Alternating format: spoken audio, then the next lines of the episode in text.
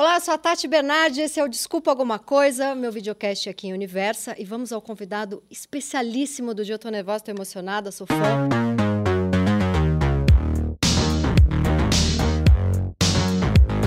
Ele é professor, psicanalista, escritor, ativista, militante, bacharel em filosofia, mestre em psiquiatria, deputado federal mais votado de São Paulo e segundo mais votado do país, pai de duas meninas, é hoje uma das principais lideranças de esquerda no Brasil ele não vai invadir a sua casa, o que no meu caso eu acho particularmente uma pena. Ele é Guilherme Boulos! Oiê! Tudo bom, Tati? Tudo bom, estou muito feliz que você está aqui. Eu vim vestida a caráter, caráter. para esse grande momento. Olha só, quero começar te perguntando, porque isso é uma coisa que me interessa muito, porque eu, eu estudo psicanálise já há uns sete anos. Você também é psicanalista e tem mestrado em psiquiatria, certo? Certo. Como é queria que você começasse contando como é que rolou esse interesse, se tem a ver com a sua militância, se você usa isso na sua militância? Tati, tem e não tem. Na verdade, tá no Congresso Nacional, você ter estudado psicanálise é muito útil, né? Para poder conviver, porque Sim. ali a vida é dura. Sim. Mas tem na seguinte razão: eu tive acesso à psicanálise a partir de uma viagem que eu fiz por militância para a Argentina. Eu não sei se você lembra, acho que foi 2001, 2002. Tinha tido aquela revolta popular na Argentina, que derrubou vários uhum, governos, sim. os piqueteiros. Uhum. Eu já estava militando no movimento sem teto aqui no Brasil. E aí eu peguei umas semanas e fui para a Argentina conhecer é, o que, que, tinha acontecido, qual era aquele movimento. Fui para a periferia de Buenos Aires, conhecer o movimento de piqueteiros, que era um movimento de desempregados. E tinha acabado de ter um massacre. Ficou conhecido como Massacre da Ponte Pueyrredón, que é uma ponte que tem lá de Buenos Aires para Avejaneira. E tinham matado três pessoas, várias pessoas feridas. E eu estava lá conhecendo o trabalho do movimento. E aí me levaram para um, uma coisa que eles chamavam de grupo de reflexão. Eram psicanalistas lacanianos que foram para a periferia e estavam fazendo uma espécie de de psicanálise de grupo com pessoas que tinham participado desse momento e tinham tido uma vivência traumática naquele massacre. Uhum. Tinham perdido gente, tinham sido feridas, tinham fugido para não tomar uma bala. E eu fiquei umas duas horas acompanhando aquilo, assim, de gente que nunca tinha tido oportunidade de falar na vida. O, o papel de gatilho que aquilo teve, no sentido uhum. positivo, uhum. de, de e, e, as pessoas começaram a falar é, dos seus sofrimentos. Porque tem muito isso, né? O Freud dizia, quer dizer, a psicanálise vem, vem substituir o padre no confessionário Total. de algum, uhum. porque nós não temos é, hoje é cada vez mais difícil, ainda mais com o ritmo e a dinâmica das redes sociais, um espaço de escuta. Escuta quando que a gente fale, fale das nossas associações, do nosso, dos nossos problemas, dos nossos traumas, uhum. daquilo que nos toca, que nos preocupa, que nos emociona. E como eu vi aquilo, aquilo terminou com as pessoas chorando, contando da sua história, aquela mulheres, aquela catarse, mulheres falando dos abusos que sofreram na infância e como aquilo retomou.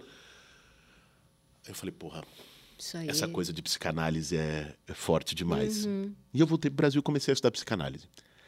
Aí estudei primeiro de forma autodidata, fui ler as obras do Freud, fui ler Lacan. Nossa, ler Lacan, hein? Nossa. Sem ter um professor junto é Jesus. é puxado. Não, para entender o que ele estava falando, Sim. você tinha que ler o livro três vezes. E o né? Freud é tão. Você ah, o Freud pega é, na mão e vai. A escrita do Freud é Sim, é sensacional. Literatura. E aí, aí eu fui, fiz. Eu tava, tinha acabado de fazer, de me formar em filosofia, depois disso, na USP. Aí eu fui fazer uma especialização em psicanálise, em teoria psicanalítica, num curso coordenado pelo Renato Mezan foi meu professor na PUC. É. Eu, na, foi na PUC, no COGEAI da PUC que eu, que eu fiz esse curso. Que legal. Renato foi muito bom para mim. Aí entrei numa escola lacaniana, é, fiz escola lacaniana. Uhum. E aí depois fui fazer o mestrado em psiquiatria. Nesse, durante esse período todo, eu estava no movimento social. Estava já no MTST. Idade? Eu entrei. Eu tinha. Entrei no MTST com 17, 18 anos, fui morar numa ocupação lá em Osasco, e aí fiquei, e, bom, não saí mais. Uhum. Né? E, e, aí, o meu mestrado em psiquiatria, a minha tese de mestrado, foi de uma coisa também ligada ao movimento. De pessoas, Tati, que eu vi muitas das pessoas que chegavam para mim é, numa ocupação, uma senhora, e dizia: Ô Bolos, eu estava com depressão, estava sofrendo violência, humilhação em casa. Eu vim aqui para o movimento para lutar pela minha casa, vim com meus filhos e eu não precisei mais tomar remédio aqui. Eu falei, opa, que, que parecia uma coisa meio, sabe, curandeira, uma coisa meio. E depois eu vi que tinha, tinha um, um papel do, do elemento de comunidade, de acolhimento, de reconhecimento, das relações de solidariedade, das redes de pertencimento e solidariedade que se criam no movimento social, que nós estamos perdendo. Uhum. Esse sentimento de comunidade, vemos em São Paulo. Mas muita, mas a, essas comunidades de extrema direita, elas, isso é uma força para eles Trazem também. Trazem isso também. Sim. Até os incels é, é, é onde eles sentem Total. que participam, que alguém Total. gosta deles. É isso. Né? E ali, assim, para um outro lado, que era um lado de sofrimento social misturado com sofrimento psíquico, uhum. depressão, ansiedade. As pessoas se revalorizavam. Eu não esqueço nunca da fala de uma senhora que eu entrevistei na, na, na minha tese de mestrado e que ela disse: Eu me sentia pior do que chinelo de um real. Eu não era nada. É, hoje, estando aqui, eu descobri que eu posso ser o que eu quiser. Então, e, e aí foi sobre esse poder da comunidade. Esse, esse poder da comunidade para reduz, reduzir sintomas de depressão e ansiedade. Fiz pesquisa quanti-quali, nós entrevistamos com, com, os questionários padrão da uhum, psiquiatria, uhum. né? SQL 90, são os questionários mesmo. Fizemos, porque eu fiz lá no IPQ, na USP, que é meio tradicionalzão, meio conservador, não uhum. tem muito espaço para psicanálise lá, inclusive. Mas aí eu peguei entrevistamos as pessoas, um grupo de pessoas quando entravam na ocupação, e depois fazíamos a entrevista com essas mesmas pessoas três, quatro meses depois, com os mesmos questionários e comparávamos a, me, a mensuração de sintoma. Lógico, mensuração de sintoma sempre é algo muito é, assim, responder aquelas perguntas, aí você faz uma pontuação, score e tal. Mas foi extraordinário, para mim foi um baita aprendizado. Eu fiquei com vontade, nem tá aqui na listinha, mas eu fiquei com vontade de perguntar: você abriu mão de luxo? Você tinha luxo quando você sai da, de onde você morava e vai para uma ocupação? Tati, se a gente considerar o padrão médio da sociedade brasileira, sim, porque eu estudei em escola particular, isso é luxo. Seu, seu pai é médico? Meu pai, meu, meus pais são médicos. É, você morava em que bairro? Morava. Quando eu nasci, meus pais moravam em Pinheiros, numa travessa da Teodoro Sampaio. Depois, quando eu tinha já uns 10, 11 anos, foram para Perdizes, na rua Caiová. E foi lá que eu morava com os meus pais quando eu é, saí. Mas foi um processo. Um processo que às vezes as pessoas perguntam, mas seus pais não ficaram por você sair e morar num barraco que que de seus, lona? O que, que seus pais falaram? Hoje eu acho até que eles falaram pouco, porque eu penso, eu tenho duas filhas. Hoje eu falo, imagine se uma filha minha disser, pai, eu tô indo morar lá no, na ocupação do MTST. Eu, eu que sou militante do movimento, ia ficar, porque lógico, é preocupação. Sim, você tinha que idade? Tinha 17. 17. Mas eu, meus pais me ajudaram nisso. Meu pai é médico. Eu me lembro que meu pai passava, Tati, 20 dias na Amazônia, em comunidade indígena, hum. Tratando malária. Ah, então você tinha exemplo também. Os médicos a vida inteira trabalhando no SUS. Hum. Minha mãe coordena um ambulatório de mulheres vítimas de violência sexual do você Hospital das Clínicas. muito exemplo bom ali dentro. Eu era criança. Minha mãe chegava em casa à noite, a gente jantava junto e contava dos pacientes, contava. E, e isso foi me moldando claro. a ter uma visão mais humana, mais solidária. Você tem irmãos? Tenho duas irmãs. Alguma é playboy? Não, não são. Não são. Não são. Nenhuma, nenhuma bolsonarista, nenhuma. Seguiram. A Fernanda, minha irmã, que é. Eu sou mais novo. Uhum. A Fernanda, que é a do meio, imediatamente mais velha que eu, fez medicina também. Hoje trabalha no Instituto Butantan, em pesquisa de vacina. E a Renata, que é a mais velha, fez relações internacionais. E, a, Todo e ajuda mundo, projetos. Todos foram salvos por, por decência intelectual. e é uma coisa de escolha, sabe, Tati? Uhum. Assim, porra, eu, eu com 15 anos fui ajudar, 16 anos, com um projeto de alfabetização de jovens e adultos pelo método Paulo Freire, numa favela na zona norte de São Paulo.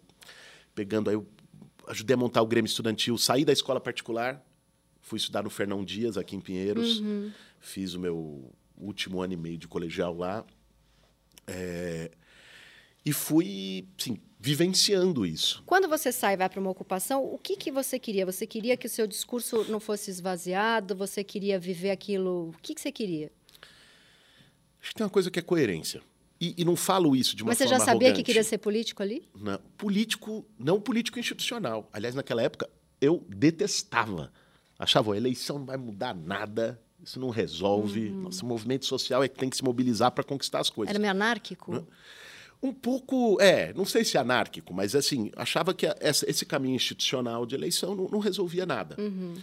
É, o- até hoje eu acredito muito no movimento social e no papel transformador que o movimento social tem. Aliás, se não fosse movimento social chamado Direta Já, a gente não estava aqui não hoje. estava aqui. É, mas, ao longo desse tempo, desses 20 anos de militância no movimento, eu fui percebendo que, se não disputar os espaços de poder da política institucional, a gente sempre vai bater num muro. Chega num limite. Eu vi isso acontecer no movimento social. Chega num limite. Você fi- aí você começa a dar murro em ponta Mas de com faca. 17, quando você vai para ocupação, você é muito novo, você vai ali achando. O que, que, você, o que, que você achou? Tati, tinha uma coisa que era assim. Acho que a psicanálise ajuda a gente a entender isso. Primeiro vem o sentimento, depois a racionalização. Né? Hoje eu posso fazer várias teorias a posteriori, dizendo, não, porque eu.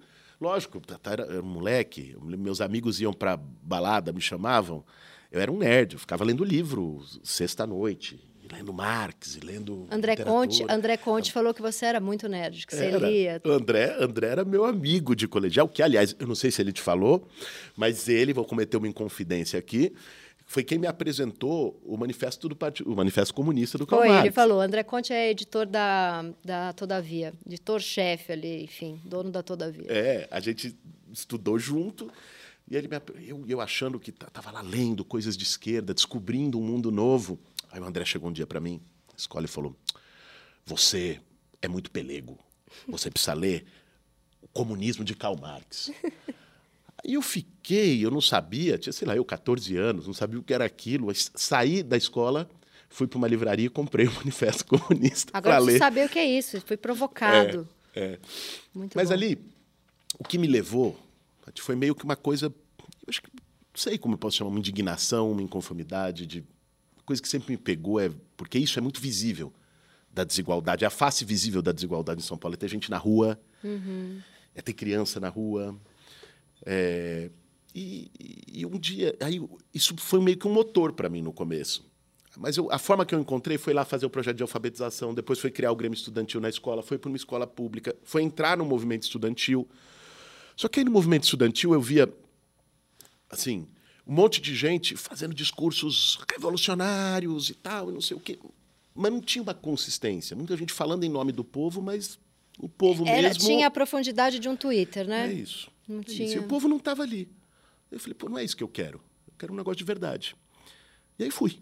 E fui morar na, na, na ocupação e, e fiquei esses 22 anos no, no Movimento Sem Teto. Sensacional. É, Você, o que, que você acha que assusta mais essa galera conservadora? Você ser do PSOL ou você ser um líder do Movimento Sem Teto? Ah, não tenha dúvida que é ser um líder do Movimento Sem Teto. Não tenha dúvida. O PSOL, lógico que assusta uma parte, mas eu acho que assusta mais por um debate de valores, eventualmente de costumes, é, que bate de frente com uma ala conservadora da sociedade. Mas o tema-chave do Brasil é a desigualdade. E existe uma criminalização, uma tentativa de desmoralizar movimento social, Tati, que é assustadora. Eu vim a perceber, depois que eu comecei a participar de eleição, eu achava que esse negócio, ah, o Boulos vai invadir sua casa, que isso era só um meme. Eu vinha As conhecer gente esclarecida Que tem medo de verdade. que teve, sei lá, eu, fez o MBA não sei onde, que tem. achando que eu invadi a casa delas. Eu falei, Jesus. É, o, a- a- o pavor que se tem quando o povo se movimenta. Porque o MTST é, é a faxineira, é o motorista, é o porteiro. São essas pessoas. E essas pessoas, pelo movimento social, que sempre foram condicionadas na nossa sociedade a dizer sim senhor, abaixar a cabeça, ouvir desaforo, essas pessoas assumiram um protagonismo e tiveram voz. Essas pessoas se Isso descobriram incomoda sujeitos. muito. Pô, Isso é tirar poder de quem está há muito tempo no poder. Isso mexe com coisas enraizadas, históricas. E você sabe, Tati, que assim, o maior aprendizado que eu tive na minha vida foi no movimento. O que eu aprendi nas ocupações de gente que não sabia escrever o nome. O que eu aprendi de Essas história pessoas de vida. estão preocupadas o que é esquerda, o que que é direita? Assim, nesses termos, de jeito nenhum. Não, né? Nesses termos, não. Mas essas pessoas é, sabem perfeitamente quem está do lado do combate às desigualdades, da distribuição de renda, de garantir direitos e quem está contra. Aliás, foram essas pessoas que foram decisivas na eleição presidencial passada Não, a por isso. cena que eu mais chorei no- no- foi quando proibiram aqueles ônibus de chegar, que bloquearam ali as rodovias. E a galera correndo a pé para votar. Votar. Aquela cena deles vindo. Aquilo é forte. Aquilo é forte, aquilo é bonito pra Aquilo caramba. é forte. E assim, as- o que essas pessoas me deram de lição de solidariedade, Tati? Imagine eu, tudo bem, eu sou, eu sou um filho da classe média paulistana. Com tudo que isso traz, de, de bom e de ruim. Tive uma puta oportunidade de formação, de estudo, que a maioria das pessoas não teve. Teve, já teve gente que te sacaneou, tá brincando de pobre, podia Acho- estar dormindo num lugar melhor. Tem, todo dia. Gente que diz que ah, é fake, é não sei o quê. Eu, eu fico impressionado como se criminaliza. Nós chegamos a um nível tal de naturalizar a indiferença que quando alguém faz o básico, que é sentir uma dor que não é sua, conseguir se indignar com a fome que não é no seu estômago, Você tá. É fake. isso, isso é fake, Teatro. isso é teatro. Nossa, é Que verdade. nível nós chegamos? Criminalizar a solidariedade, que é o sentimento humano mais incrível que Uhum. tem. Chegamos a um nível de indiferença que a gente olha uma criança jogada na rua e não consegue ver nossa filha, nosso filho. E se alguém fica mal com aquilo, fala, ai, nossa, tá fazendo um tipo. Isso. Sim, é- mas é. Sim, é. Eu acho que a disputa que a gente tem hoje, acima de tudo, quando a gente fala esquerda-direita, para mim é uma disputa essencialmente de valores. De, que, de que sociedade a gente quer? Uma sociedade do cada um por si, a sociedade do individualismo, que acredita numa meritocracia falsa, que quem se dá bem aqui é porque mereceu. É como se fosse uma corrida de 100 metros, que um começa 90 metros na frente, o outro começa no zero com Mas uma basta bola de sonhar, chumbo. basta sonhar e Basta querer. sonhar. Aí quem, o cara que de 90 metros ganhou a corrida foi pelo mérito dele, Uhum, me desculpe. Mas e- esse sentimento. E, e, de outro lado, quem pô, quer, entende que a gente vive em sociedade, entende que para a sociedade funcionar. hoje você precisa- mora onde? Você mora na periferia hoje? Moro, moro há 20 anos. Sim. periferia. Celtinha. Meu Celtinha. e eu, e eu- Poderia, poderia não morar lá e é uma escolha morar lá? É, é uma escolha, lógico que é uma escolha. Mas aí também foi uma escolha mediada por um monte de coisa. Eu me casei com a minha companheira Natália, que sempre nasceu no Campo Limpo. Foi por isso que eu fui para lá. Eu morava, morei um tempo no Tabuão da Serra, no Pirajussara.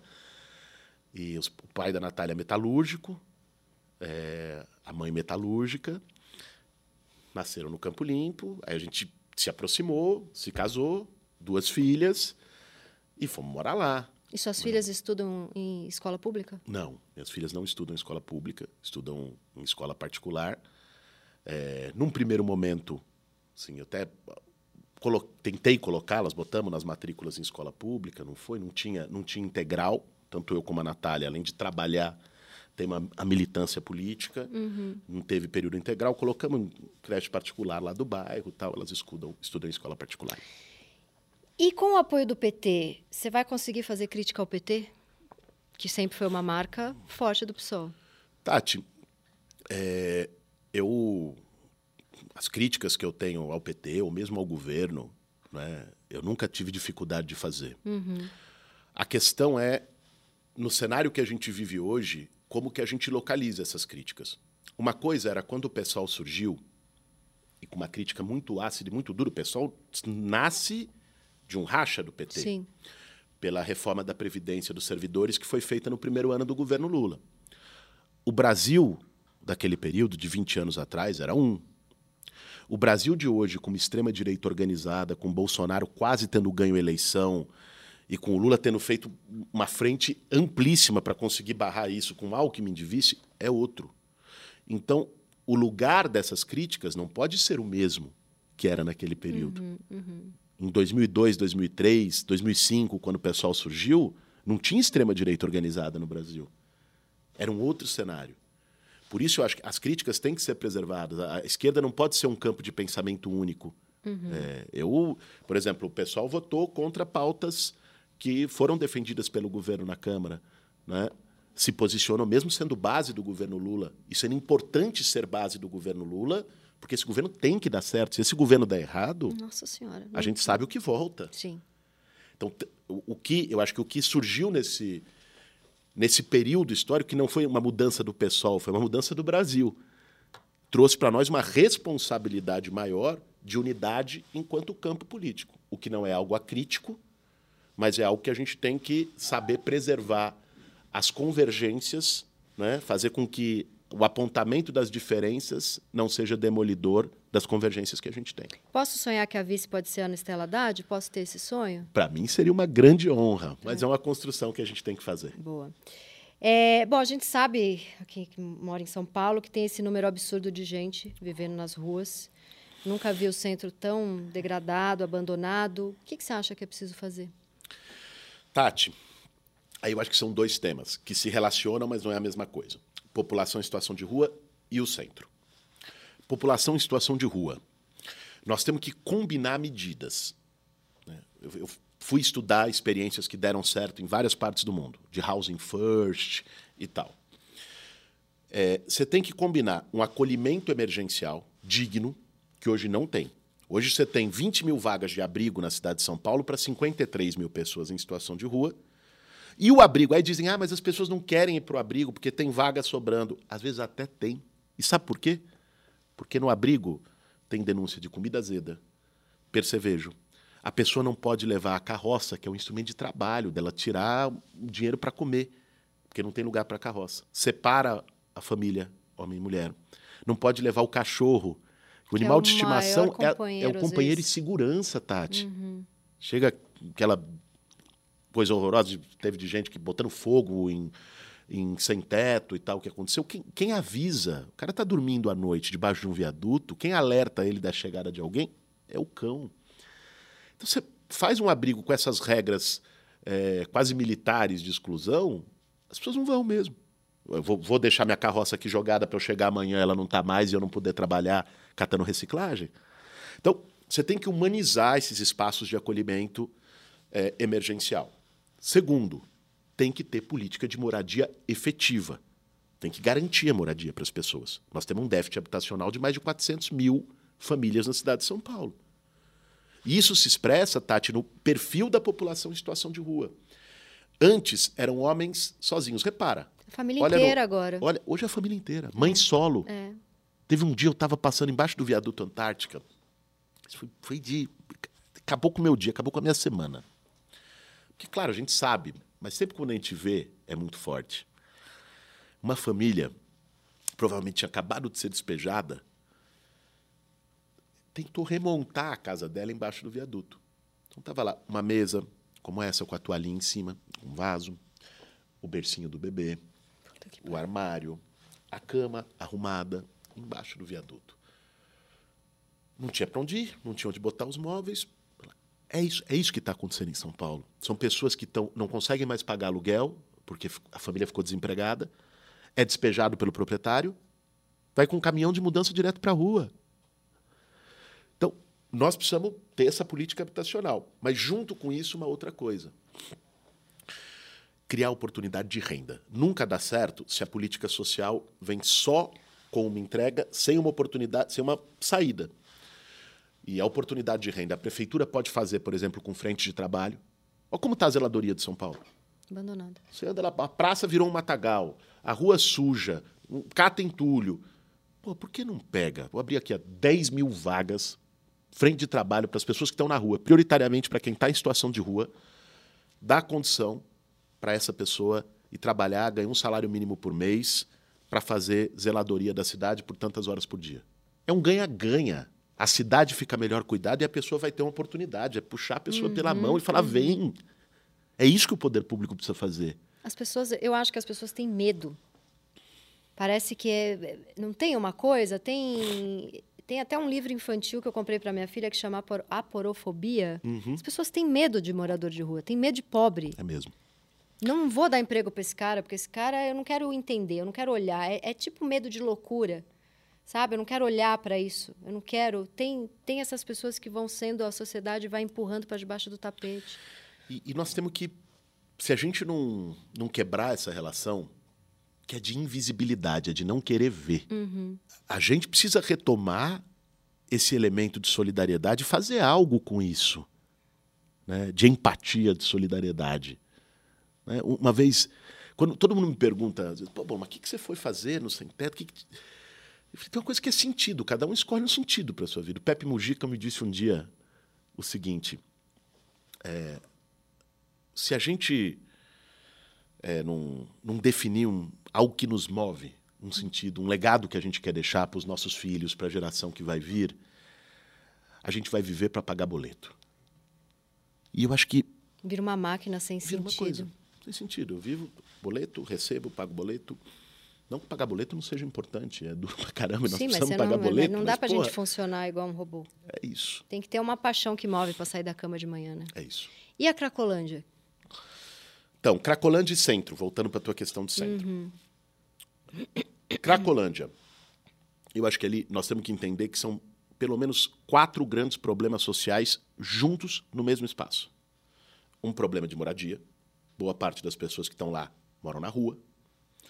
Um problema de segurança pública real. O problema da violência no centro de São Paulo é uma coisa assim, absurda e precisa ser enfrentado um problema de saúde pública, sobretudo saúde mental, por uso abusivo de drogas, e um problema eh, de renda, trabalho, assistência social.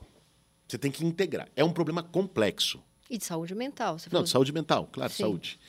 Sim, é um problema complexo, porque assim, eu me lembro Dória novamente, quando ele ganhou para prefeito em 2016, ele dizia: "Eu vou acabar com a Cracolândia em um mês". Olha como está a Cracolândia hoje. Eu acho que é, é muito importante a gente fazer essa O que, que reflexão. ele achou que ele ia fazer? Ele ia mandar todo mundo para onde? o que, o que ele fez, que era jogar bomba, Jogar- bomba, bomba, bomba, bomba, Sim. que é o que esse prefeito está fazendo. É o que eles fazem.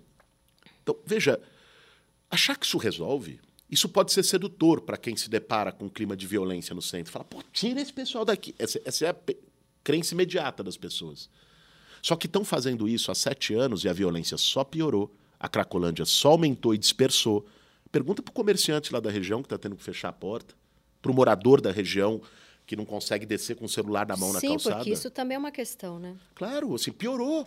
Pergunta se deu certo. Não deu certo. Nós, a gente tem que admitir, esta política que eles fizeram no último período para a Cracolândia não deu certo. Onde eu acho que a gente tem que atuar? Lógico, tem que ter segurança pública. Mas o foco principal dessa segurança tem que ser inteligência para pegar o traficante. Tem que diferenciar o traficante dos usuários. Você tem, que, você tem que asfixiar a distribuição de droga e de crack naquela região. Isso você não vai fazer com bomba de gás. Você vai fazer com uma operação de inteligência, pegando como se faz o transporte da droga, por onde entra, não sei o quê. né? É por aí. A droga não nasce na estação da luz. né? Ela chega lá por uma rota. E isso precisa ser enfrentado. Ponto. Segunda questão, saúde mental. Aí nós temos que trabalhar com uma lógica de uma, de uma operação assim de campanha. né? Como teve os hospitais de campanha na pandemia, uma operação de campanha, nós temos que montar capis móvel naquela região. Você achar que alguém que está viciado no crack, numa situação de degradação social, mental, que essa pessoa vai ir procurar o serviço de saúde pública, o CAPS álcool e drogas, o CAPS AD, não vai. Você tem que ir até lá e fazer um mutirão de atendimento e acolhimento dessas Tratar pessoas. como pandemia. Claro. E é. E é. E é. Fazer esse mutirão. Terceiro, tocar o problema da moradia. O Haddad, no De Braços Abertos, tentou. Foi, foi o primeiro que teve uma conexão desse conjunto de problemas. Uma ideia muito boa, liderada pelo Benedito Mariano, que era o, foi comandante da Guarda Municipal, mas um cara com cabeça muito aberta, está tá me ajudando a pensar, como outros especialistas. Procurei o Drauzio Varela para me ajudar também a pensar isso. Estamos montando um time para pensar a Cracolândia. E aí, você, você pega e atua na moradia. Ali acolheram com hotel social. Teve algumas dificuldades, tem que ver o que é hotel social, o que é locação social, o que é abrigo para atendimento das pessoas. E o quarto eixo, renda, é frente de trabalho. Mas vamos aqui para o primeiro quadro, porque você tem que pegar um avião, eu tenho que correr, não é mesmo? A pessoa tem uma vida corrida, eu não posso ficar aqui sete horas com ela, infelizmente. Então vamos para o quadro Me Engana Que Eu Posto, que é quando a gente vai descobrir se você mentiu alguma coisa. Eu tô achando que não mentiu nada, mas eu já tenho uma pergunta aqui na cabeça que é o seguinte. Você tem para sua vida, tá? Esquece o Brasil, alguma ambição financeira? Tati. Você sonha com alguma coisinha? Não tem nenhum eu... touro em nenhuma casa desse signo aí? Não, tem, tem, eu tenho. Eu, assim, eu, não, eu não sou franciscano, sabe? No sentido de falar, demonizar a riqueza, o dinheiro, nada disso. É, mas hoje, as, as, ambições financeiras que eu Céu tenho... tinha ter ar-condicionado? Tem. Ficou quebrado um tempo, agora recuperou. Tá bom, vai. É, eu, eu tinha assim, a ambição, a ambição, o Luiz está rindo ali, que ele anda comigo no céu, tinha tudo isso, ele me acompanha nas agendas, ele sabe o quanto o ar-condicionado foi uma demanda geral Sei. de resolver o ar-condicionado do céu tinha. Mas hoje, a, a, as, eu, eu gosto quando eu posso, assim, pô, de, de tomar um vinho, de tomar uma cachaçinha, de comer uma comida legal. Eu gosto. Tem, minhas filhas adoram comida japonesa. Adoram se eu puder levar minhas filhas num, rodízio de comida japonesa, eu levo. Isso não tem problema nenhum. Minhas, hoje, as minhas demandas, do ponto de vista de, de desejo financeiro, de adquirir coisas, de uhum. consumo, estão muito mais ligadas à, à, minha família, e particularmente às minhas filhas. De poder guardar um dinheiro para fazer uma viagem legal, de poder, é, enfim, dar uma coisa que as minhas filhas querem enfim, mas não. Tem essa piada dentro de casa? Ô, oh, pai, eu queria tanto uma bolsa de marca. Teve. Mentira. Mas sei lá, alguma coisa Tem. de o papai, ai, ele não vai. Você não sabe. Teve a piada, porque quando eu virei deputado, os deputados recebem, todo o início de legislatura, uma coisa chamada auxílio mudança, que é 40 mil reais. É o valor de um salário líquido, acho que dá 30 mil. 30 mil líquido. E mesmo deputados que já estavam no Congresso também recebem, que não precisariam se mudar. Uhum. Assim, eu até entendo. Você vai eu tô, quando eu fico, os dias que eu fico em Brasília, eu fico num apartamento funcional. Você precisa comprar alguma coisa para o apartamento funcional Sim. e tal. Mas assim, um auxílio mudança de 30 mil reais, e ainda mais para quem já estava, eu achei excessivo e quis.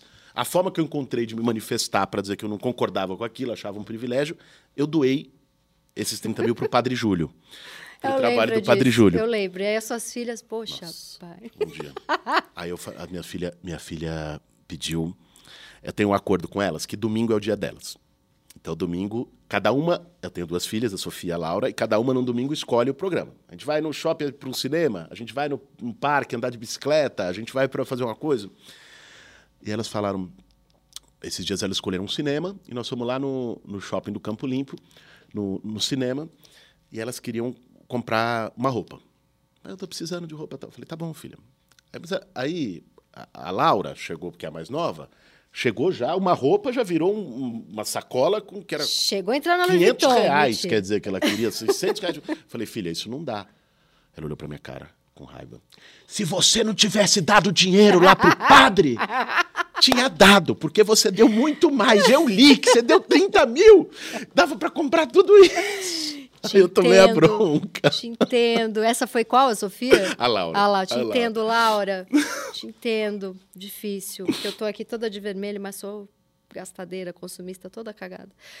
Vamos aqui para o quadro Nove Perguntas e Meia de Amor. Então, como é que você conheceu a Natália? Eu é conheci... Natália? Natália? Natália. Minha companheira é Natália. Eu conheci ela no movimento, numa, numa ocupação do, do MTST. Eu já eu coordenava essa ocupação, era militante, isso em 2005. É, e ela, a Natália, estudante na época, é, foi para ocupação para ajudar, para colaborar e entrou no movimento também. Uhum. Mas a gente só foi estabelecer, assim, a gente se conheceu ali. E Mas tivemos uma relação de militante. Não, não rolou. Eu, eu tinha uma namorada e a Natália tinha um namorado na época. Uhum. A gente não, não, não, não rolou.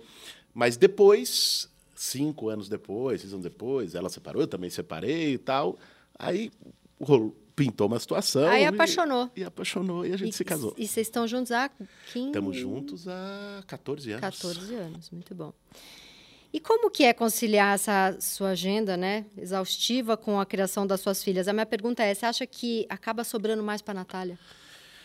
Então, é, sobra mais, sobra mais para Natália, é verdade, é preciso fazer esse reconhecimento, mas sobra mais para as meninas. E esse é o meu maior, Tati.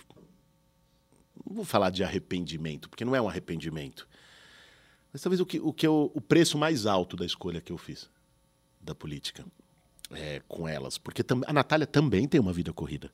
Essa é que é a questão, não é? A Quem Natália que fica quando vocês dois estão fora? então, fica sobra um pouco para a sogra, sobra as meninas também já, ou agora que uma tem 12 e outra tem 13, ficam alguns períodos também sozinhas, tem, tem essa coisa. Uhum. Seus pais ajudam? Meus, meus pais ajudam um pouco menos, porque eles moram muito mais longe. Uhum. Minha sogra mora a cinco minutos da minha casa, e o meu sogro.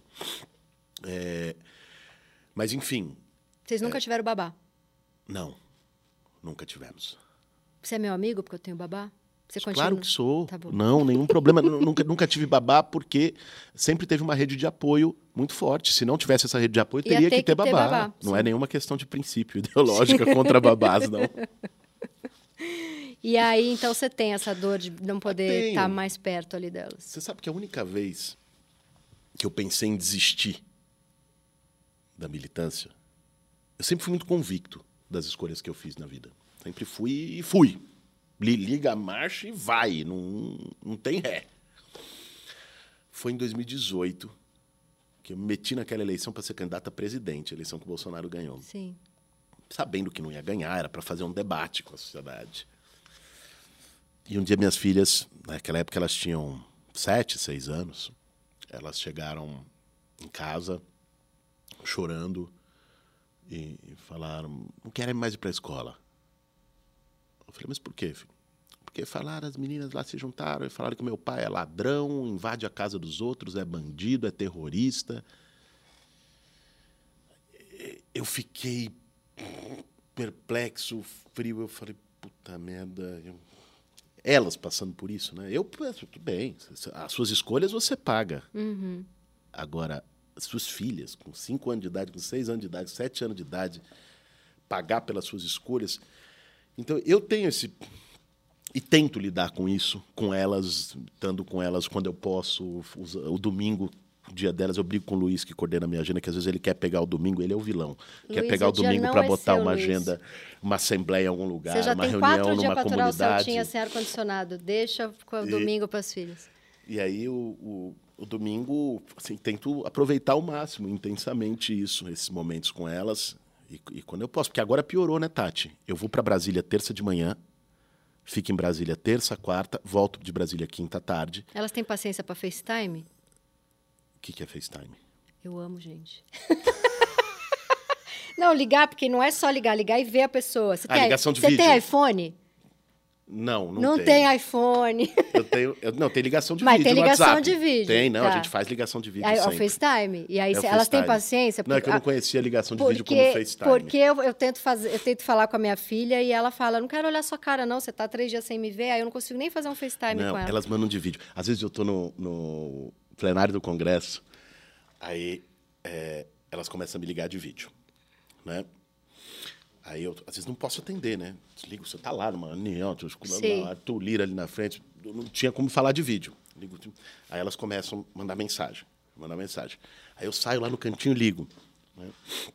Em geral, ou elas querendo um Pix,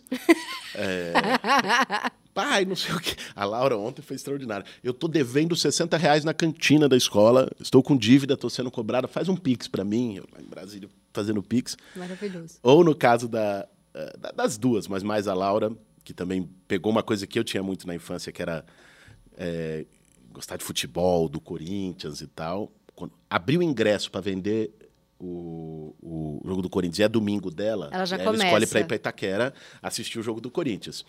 Para abrir o ingresso, você tem que comprar agora. Não sei o que, não sei o que. Você, tá no Sei meio lá do- no meio do negócio. Mas, né, mas, Mas é gostoso. Muito gostoso. E você, com esse monte de mulher em casa, você, você lê bastante literatura feminista? Menos do que eu deveria. Mas, mas leio, leio. Leio assim, a Natália às vezes Obriga. Pauta. Vai lá, pauta ó, o livro aqui. e fala.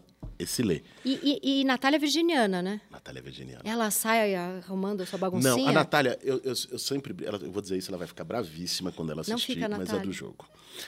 Ela é uma virginiana, assim, meio. Eu, eu sempre desconfio, Natália, será que tá certo esse mapa astral seu?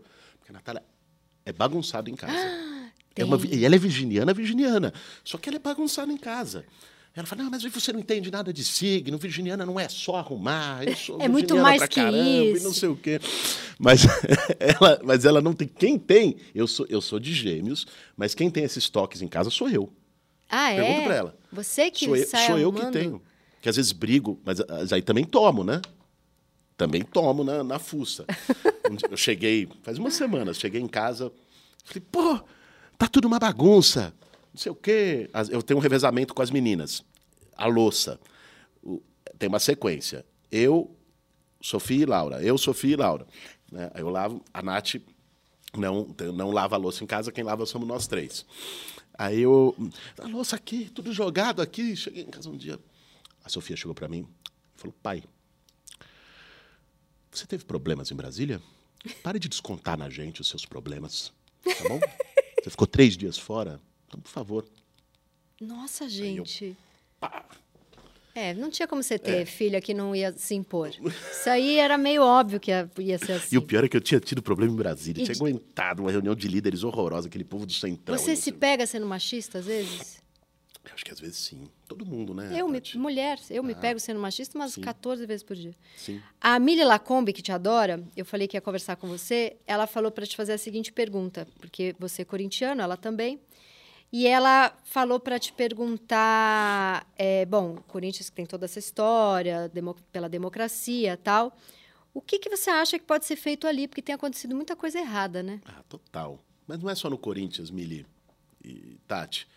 Assim, o futebol virou uma coisa cada vez mais empresarial.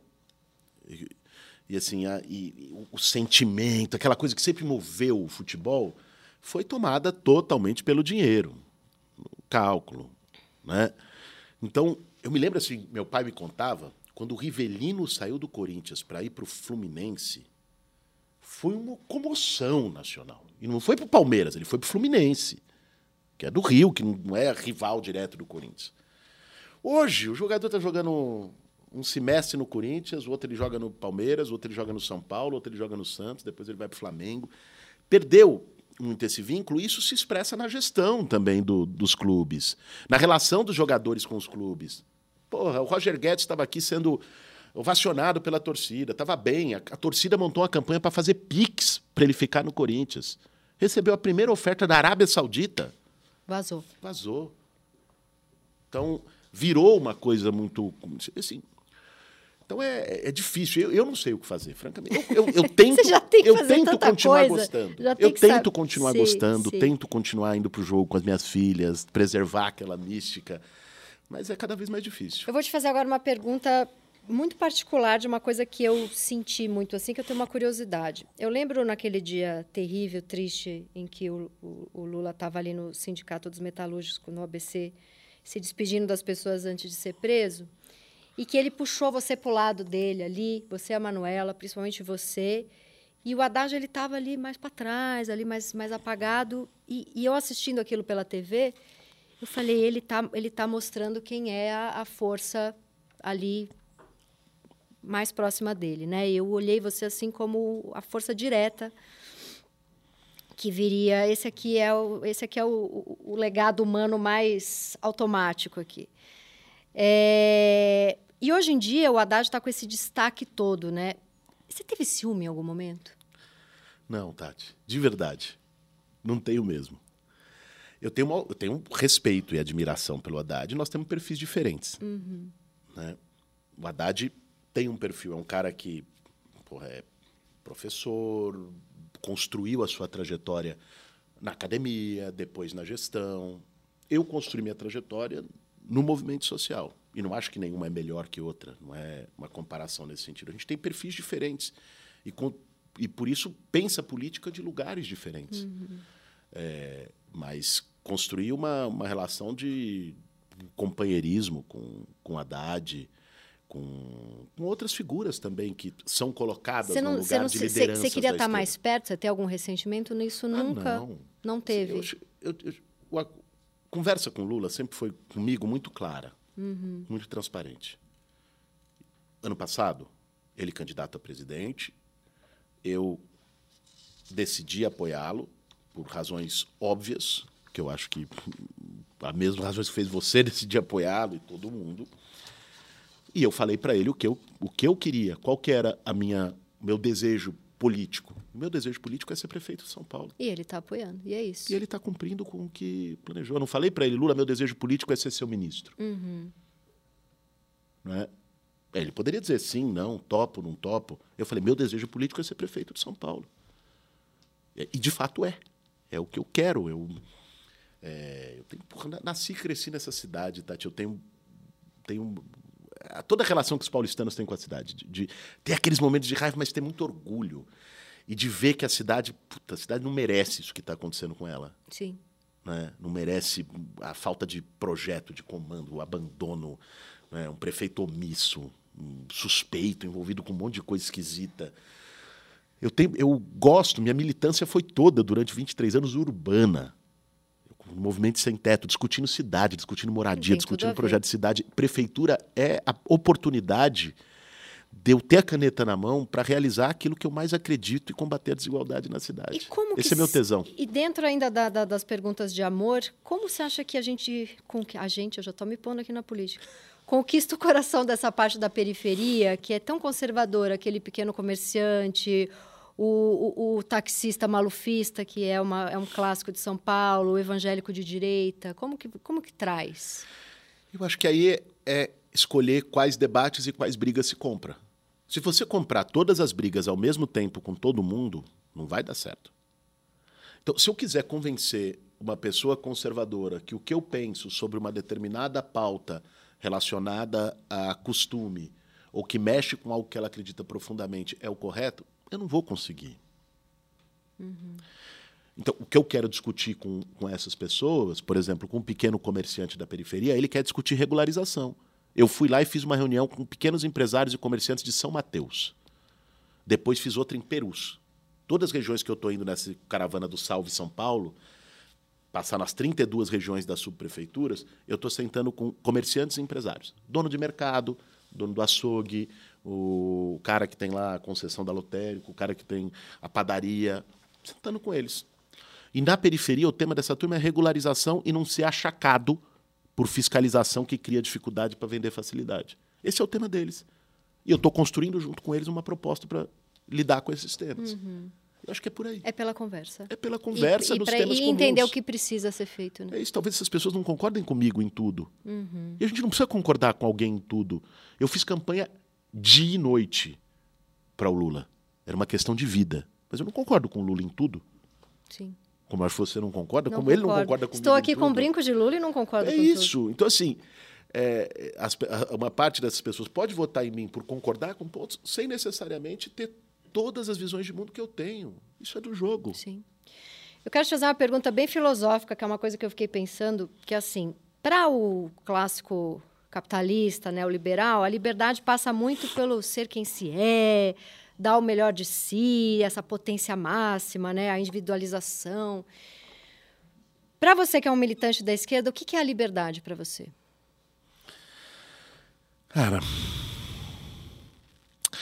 eu acho que a, a liberdade é, é a possibilidade é, da gente fazer aquilo que a gente acredita, que a gente gosta, que a gente quer, pagando o preço das nossas escolhas, se responsabilizando pelas nossas escolhas. Isso eu acho chave, Tati. Agora apareceu no debate da pele da fake news. O discurso que foi usado contra o pele da fake news era um discurso de que está cerceando a liberdade Sim. pelos bolsonaristas. Liberdade de expressão. Liberdade de expressão. Espera um pouquinho. Liberdade de cometer crimes e de te, ofender, te xingar, é, expor tua família numa rede, te ameaçar. Isso é liberdade? Não. Isso Liberdade implica um grau pra de torturar? responsabilização. Liberdade para torturar? Liberdade para matar? Não. Então, assim, eu vejo a liberdade muito ligada à responsabilização individual e coletiva. E eu não acredito num conceito de liberdade dissociado de ser social. Nós somos seres sociais. Nós, nós não somos um indivíduo isolado no mundo. Então, a liberdade. É o limite do outro, né? É, é o limite do outro, e, ao mesmo tempo, ela precisa estar é, associada a, a, um, a um debate de oportunidades. Uhum. Né? Liberdade não, não, é, não é simplesmente eu fazer o que eu quero, em sentido estrito. Sim. Né? Liberdade é a gente lidar também com os nossos condicionantes, com os condicionantes das nossas escolhas. Né? O Freud cita uma frase do Schopenhauer, filósofo alemão do século XIX. Agora veio, hein? Agora Já que você é... falou que queria falar de filosofia, eu fui buscar ali. Veio. Que o, o Freud diz: o homem pode fazer o que quer, mas não pode querer o que quer. Uhum nós temos que partir do fato de que também os nossos desejos, as nossas escolhas, as nossas vontades estão condicionadas por elementos psíquicos e por elementos sociais. Porque senão a gente fica numa discussão rasa de liberdade. Essa é a minha vontade, o que eu quero. Espera um pouquinho. Minha vontade é ter arma e quem quer me cercear de ter arma em casa e andar na rua armado está cerceando minha liberdade. Espera um pouquinho, de onde veio isso? Né? Essa pergunta precisa ser feita para que a gente, inclusive, desmascare esse discurso é, genérico e hipócrita sobre liberdade. Sim. Muito bom, vamos para o último quadro, Periguete, que é onde a gente dá a dica do que está lendo, assistindo teatro, cinema, série de televisão. A gente falou tanto de psicanálise, eu vou falar de um livro do Lacan, livro do Lacan, eu, um livro da Beth Milan, que foi paciente do Lacan, trabalhou com ele, uhum. e que chama Lacan ainda. É um testemunho da análise que ela, dela com ele, né? Também ela se tornou assistente dele depois. E é bem bonito esse livro. Dá alguma dica do que, que você anda lendo? Cara, eu tô. Eu, eu li. Ou assistindo. Vou, vou dar alguma dica. Lendo. É, eu estou lendo nos últimos. O Nabil me emprestou, quero agradecer ao Nabil eu pedi, eu fui viajar para no, no, recesso parlamentar em julho, fui viajar com a minha família, com as meninas e com a Natália para Lagoas. Ficamos numa praia há 10 dias descansando e tal. Mas eu aproveitei para ler também. Eu pedi uma dica, o Nabil me emprestou cinco livros sobre São Paulo. História de São Paulo, um de planejamento urbano, é, São Paulo Sustentabilidade, vários projetos. Eu estou lendo esses, não estou com o nome deles aqui, mas posso mandar depois para você se alguém se interessar no, no podcast por ler. É, ou se o Nabil assistir, pode mandar também. e o outro, um, um, livro que eu estou lendo também, tô, esse eu leio quando eu posso no avião, indo para Brasília, é o do Bruno Paes Manso. Ele uma trilogia de jornalismo investigativo. Maravilhoso. Tem o né? um podcast também, né? Dele, é, tem? tem? É maravilhoso. A, a, Guerra, que é sobre o narcotráfico uhum. no Brasil. A República das Milícias, sobre as milícias no Rio de Janeiro. Inacreditável, muito bom. E saiu agora um Fé e milícia, uma coisa assim.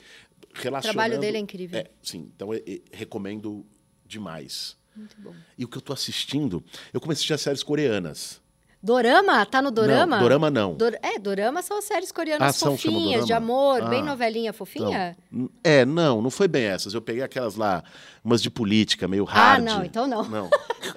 Achei que ele vendo Dorama. Eu não sei o que é. Dorama é bem água com açúcar, é aquele amor louco que dá só um selinho. Falei, não, é. Boulos não tá vendo Dorama. Não, não é uma coisa mais tô, política. Eu tô vendo lá uma, uma séries, séries coreanas que eu tô achando incrível. Uhum. Tô, tô gostando demais dessas séries de ah, no Netflix e tal. Muito bom. Um chefe de gabinete, outra não sei o quê, umas tramas políticas que sempre envolvem umas coisas mafiosas por trás. Entendi. Eu crente que ele tava vendo a novelinha Água com Açúcar Dorama, eu já ia rir muito aqui. Acabou! Ah, ah você Tati. não vai perder seu avião. Maravilhosa Bom, entrevista. Mas gostei demais. Gostei, gostei demais. demais.